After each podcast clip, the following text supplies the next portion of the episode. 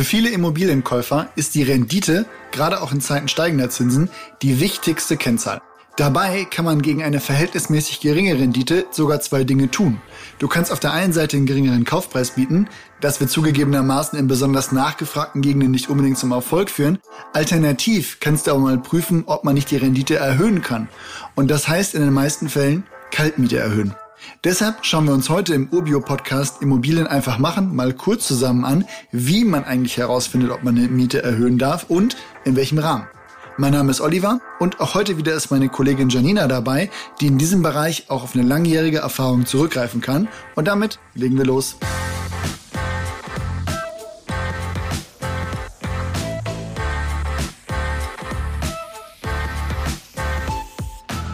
So, um das ganze Thema erstmal ins rechte Licht zu rücken. Ich bin selbst auch Mieter und normalerweise bricht bei einer Mieterhöhung natürlich niemand in Jubelarien aus, völlig klar. Und da bin ich auch jetzt mal keine Ausnahme. Wir leben aber in einer Welt, in der Dinge Jahr für Jahr mal mehr, mal weniger im Preis steigen. Jedenfalls habe ich auch noch nie von jemandem gehört, der freiwillig und anlasslos von seiner Vermieterin mal eine Mietsenkung bekommen hat. Und zweitens will ich an dieser Stelle auch mal dem Eindruck entgegentreten, dass die Mieten im Durchschnitt viel höher gestiegen werden als das allgemeine Preisniveau. Als Vermieter kann man alle drei Jahre die Miete, je nach Lage, zwischen 15 und 20 Prozent erhöhen. Die Realität, die zeigt uns aber, dass dieser Rahmen selten ausgeschöpft wird. Wenn man sich da, basierend auf dem Indexjahr 2005, mal die Steigerung des Verbraucherpreisindex und des Mietindex nebeneinander legt, dann liegt die Steigerung des Verbraucherpreisindex noch darüber. Daher blenden wir in diesem Gespräch mal extreme Sonderfälle aus und kümmern uns wirklich um die Basics. Und das heißt hier erstmal, in welchen Fällen kann ich als Eigentümer einer vermieteten Immobilie eigentlich die Miete erhöhen, Janina? Es kommt erstmal auf deinen Mietvertrag an. Ist da zum Beispiel irgendwas vereinbart? Es gibt ja zum Beispiel auch seltene Fälle, in denen die Parteien eine Mieterhöhung ausgeschlossen haben. Moment, also das gibt's auch. Was ist denn da die Motivation? Ja, hab's jetzt mal vollständigkeitshalber erwähnt, aber kommt wirklich nicht häufig vor. Wo mir das schon mal begegnet ist, war eine Wohnung, die vom Eigentümer verkauft wurde, der aber als Mieter darin wohnen bleiben wollte. Da war das nicht die einzige ungewöhnliche Klausel im Mietvertrag. Oder, wo ich es auch schon gesehen habe, wenn der Mieter vor Bezug auf eigene Kosten stark saniert hat. Ja, okay, das kann ich mir vorstellen.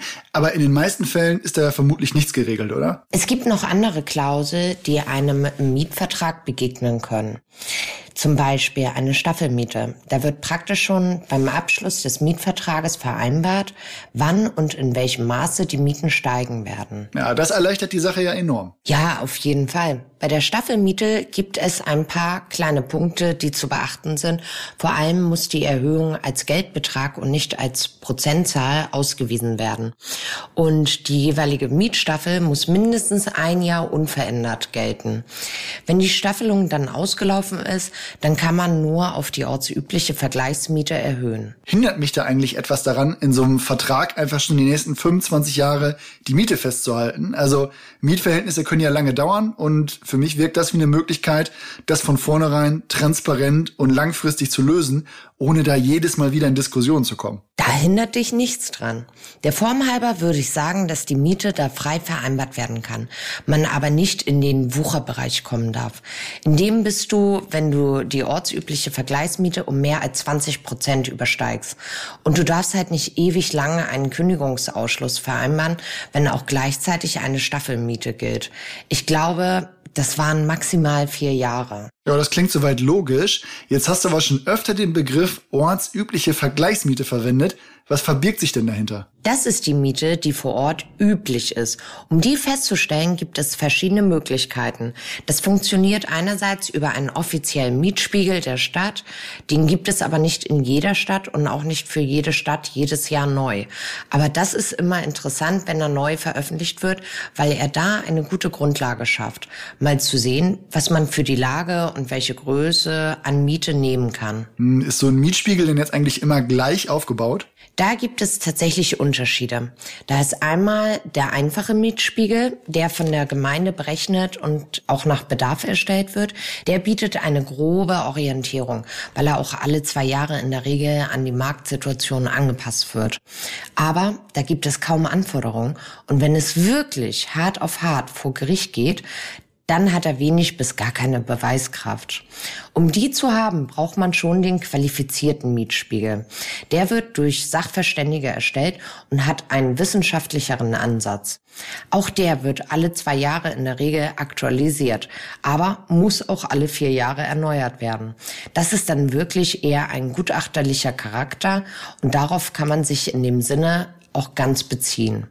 Im Grobe unterscheidet der Mietspiegel dann zwischen Ortsteil, der Mikrolage, also ob viel Lärmbelästigung vorliegt und wie es um die umliegende Infrastruktur bestellt ist und der Ausstattung der Wohnung. Dazu zählt dann zum Beispiel die Größe, die Heizungsart, ob es einen Balkon oder Fahrstuhl gibt oder wie der Energieverbrauch der Wohnung ist. Also jetzt mal praktisch gesehen, wie funktioniert das? Ich nehme die Adresse und ein paar Daten zur Wohnung und dann ermittle ich da, welche Miete zu nehmen ist?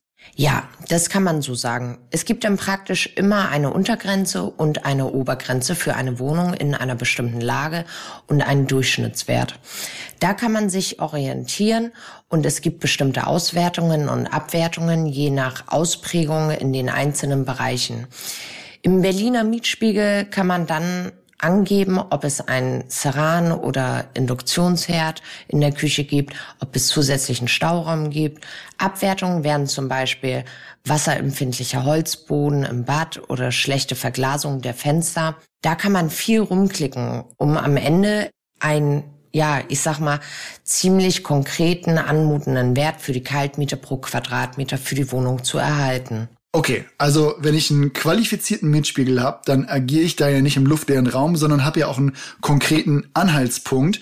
Wie mache ich das denn, wenn ich nur einen einfachen Mietspiegel habe oder vielleicht gar nichts? Du kannst einen Mietspiegel einer vergleichbaren Nachbargemeinde nutzen das geht auch nicht immer. Aber da kann man dann mal recherchieren. In einigen Gemeinden haben die dann einfach so festgelegt, dass der Mietspiegel der Kreisstadt minus zehn Prozent oder ähnliches gilt. Okay, das ist so ein bisschen Workaround, aber sagen wir mal, dass das auch nicht geht, weil ich da nichts finde. Dann kannst du natürlich ein Gutachten oder einen Sachverständigen einholen. Ja, vielen Dank. Das klingt aber erstmal unnötig kompliziert und teuer. Ja, das wäre jetzt auch nicht meine Empfehlung. Es geht dann auch näherungsweise einfacher. Du kannst als Vermieter, Vermieterin dich auf drei vergleichbare Wohnungen berufen, sofern die in Größe, Raumanzahl, Baualter, Lage, Ausstattung tatsächlich vergleichbar sind. Das habe ich schon mal gehört, aber wie soll ich das denn praktisch machen? Also wo finde ich denn jetzt Vergleichsobjekte? Es sind erstmal natürlich auch Abweichungen möglich, völlig klar. Gerade in der Größe kann man da 10 bis 20 Prozent auch abweichen. Das ist bei einem qualifizierten Mietspiegel ja auch nicht anders, weil da auch immer in Größenklassen, also 40 bis 60 Quadratmeter und so weiter gerechnet wird. Aber die Frage, diese Angaben zu bekommen, ist tatsächlich etwas, was viele beschäftigt. Am einfachsten ist es natürlich, wenn du andere Vermieter eh schon kennst, aber die Kontakte hat ja nicht jeder. Der aus meiner Sicht einfachste und praktikabelste Weg ist es, die Inserate von ähnlichen Wohnungen anzuschauen. Dann ruf einfach dort an und frag den Eigentümer mal ganz offen, ob er dir da helfen kann und mal den bisherigen Mietpreis rüberschickt. Es gibt in einigen Gegenden auch Mietdatenbanken. Da werden eben zu solchen Zwecken die Daten der Vermieter, Vermieterinnen gesammelt. Die Mietdatenbanken haben sogar einen Vorteil. Da sind oft viel aktuellere Zahlen als die in einem Mietspiegel. Daten, die älter als vier Jahre sind, werden da automatisch gelöscht. Das ist eine tolle Momentaufnahme eines Wohnungsmarktes. Die Daten kommen von den Vermieterinnen, Vermietern, Mieter, Mieterinnen, Hausverwaltung, Maklern oder Genossenschaften. Die Lösung ist kostenpflichtig, aber irgendwer muss den Aufwand ja auch bezahlen. Ja, das klingt auf jeden Fall alles nach smarten Ansätzen. Das ist für ein Objekt ohne Mietspiegel jedenfalls mal ein guter Tipp. Aber wenn ich da jetzt eine Mietdatenbank finde und jetzt drei Vergleichsobjekte finde, was mache ich denn dann jetzt wirklich als nächstes? Du musst dann natürlich den für den Mieter besten Fall nehmen und die günstigste Vergleichswohnung nehmen. Aber dann kannst du es grundsätzlich versuchen, auch wenn das natürlich Fälle sind, in denen der Mieter versuchen könnte, günstigere Vergleichswohnungen zu finden. Hm, ist dann vielleicht auch einfach mal ein Kommunikationsthema, oder? Also je nachdem, wie eng und wie gut der Draht zum bisherigen Mieter ist, kann ich da auch einfach den Stand der Dinge kommunizieren. Und es geht jetzt ja auch nicht darum, den gesetzlichen Rahmen der Mieterhöhung immer voll auszuschöpfen, sondern einfach Stück für Stück die Miete auch zu entwickeln. Und beim Thema entwickeln, da fällt mir ein, man kann die Miete ja auch erhöhen, wenn man modernisiert, oder? Ja, genau. Je nachdem, was man macht, kann man Umlagen auf die Mieter legen oder auch mal anbieten, Dinge in der Wohnung zu machen, die den Wert für den Mieter erhöhen und auch zu einer Zahlungsbereitschaft führen. Also vielleicht das Bad erneuern oder Parkett verlegen, was auch immer. Da kann ich als Vermieterin ja grundsätzlich von der Steuer absetzen und das zumindestens ist eine Möglichkeit, um eine Mieterhöhung zu vereinbaren. Ich kenne echt viele VermieterInnen, die ihre Miete eigentlich nie erhöht haben. Und das ist natürlich immer eine persönliche Entscheidung. Allerdings kann das später im Verkaufsfall auch zu Problemen führen, wenn man sich dann am üblichen Verkaufspreis orientieren will, aber die Rendite einfach nicht passen will. Im letzten Fall, den ich gesehen habe, da ging es um ein wirklich schönes Objekt in Berlin-Schöneberg, bei dem die Miete 100 Prozent unter der ortsüblichen Vergleichsmiete lag. Und das ist natürlich für potenzielle Käuferinnen dann erstmal schwierig zu vermitteln, dass man da jetzt für die Versäumnisse des bisherigen Eigentümers auch noch den Preis im Sinne einer niedrigeren Rendite zahlen soll. Wenn ihr also zu den Vermietern gehört, die sich auch mit Mieterhöhungen nicht befassen möchten, dann könnte sich eine Mietverwaltung lohnen. Das ist dann natürlich erstmal ein Kostenblock für euch als Eigentümer, aber die monatlichen Mehrkosten, die sollten dann mit der ersten erfolgreichen Mieterhöhung auch wieder drin sein. Wenn man das jetzt nicht möchte oder auch eine Neuvermietung hat, dann sollte man sich mal mit dem Thema Staffelmiete oder Indexmiete auseinandersetzen. Gerade letzteres ist neuerdings ja in aller Munde durch die hohe Inflation. Die Staffelmiete dagegen, die ist für den neuen Mieter dann auch direkt transparent und eingängig und vielleicht ein probates Mittel, um mit möglichst wenig Papierkram und Stress Mietanpassung über die Zeit zu haben. Und ehrlich gesagt wäre das jetzt mein persönliches Mittel der Wahl. Um die Möglichkeiten der Mieterhöhung zusammenzufassen, kann man also festhalten. Qualifizierter Mietspiegel, eventuell auch aus der Nachbargemeinde, Vergleichswohnung, Mietdatenbank oder Modernisierung bieten sich da an. Und man sollte auf jeden Fall dann alle drei Jahre mal schauen, zumindest einen Teil des Potenzials auch auszuschöpfen. Denkt immer dran, eure Kosten als Vermieter und die generellen Preise, die steigen auch. In dem Sinne, seht zu, dass eure Einnahmen zu den steigenden Kosten passen und scheut euch nicht, dieses Thema mal anzugehen. Wir hören uns dann wieder mit Infos, wie man eine Mieterhöhung dann auch wirklich durchsetzt. Also, in dem Sinne, macht's gut und bis bald.